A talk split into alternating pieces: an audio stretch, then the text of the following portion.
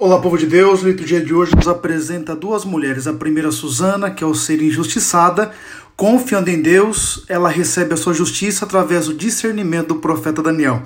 Isso nos ensina algo fundamental. Quando Deus é nossa justiça, ele jamais o desampara. No Evangelho, nós vemos outra mulher, a mulher que é pega em flagrante adultério.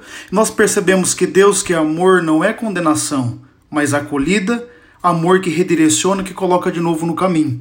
Que nós possamos fazer essa profunda experiência com o amor de Deus e saber que Deus sempre está ao lado daqueles que o procuram com sinceridade.